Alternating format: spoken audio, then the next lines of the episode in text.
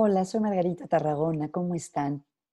Quisiera seguir hablando del tema de la esperanza porque me parece tan importante en esta época y nuevamente quisiera referirme al trabajo de mi colega, quien admiro mucho, Dan Tomazulo, profesor de la Universidad de Columbia y autor de un libro que se llama ah, Esperanza Aprendida.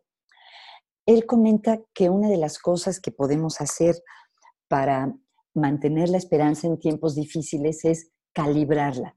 Es decir, que la esperanza no es como un apagador que está prendido o apagado, o tienes completa esperanza o no tienes nada de esperanza, sino que más bien es como un dimmer que podemos subir o bajar la intensidad.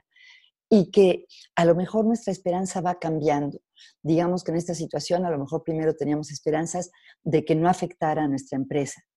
Ya la está afectando. A lo mejor entonces podemos calibrar nuestra esperanza y podemos pensar, bueno, espero que afecte, pero que podamos seguir pagándole a la gente durante los próximos tres meses.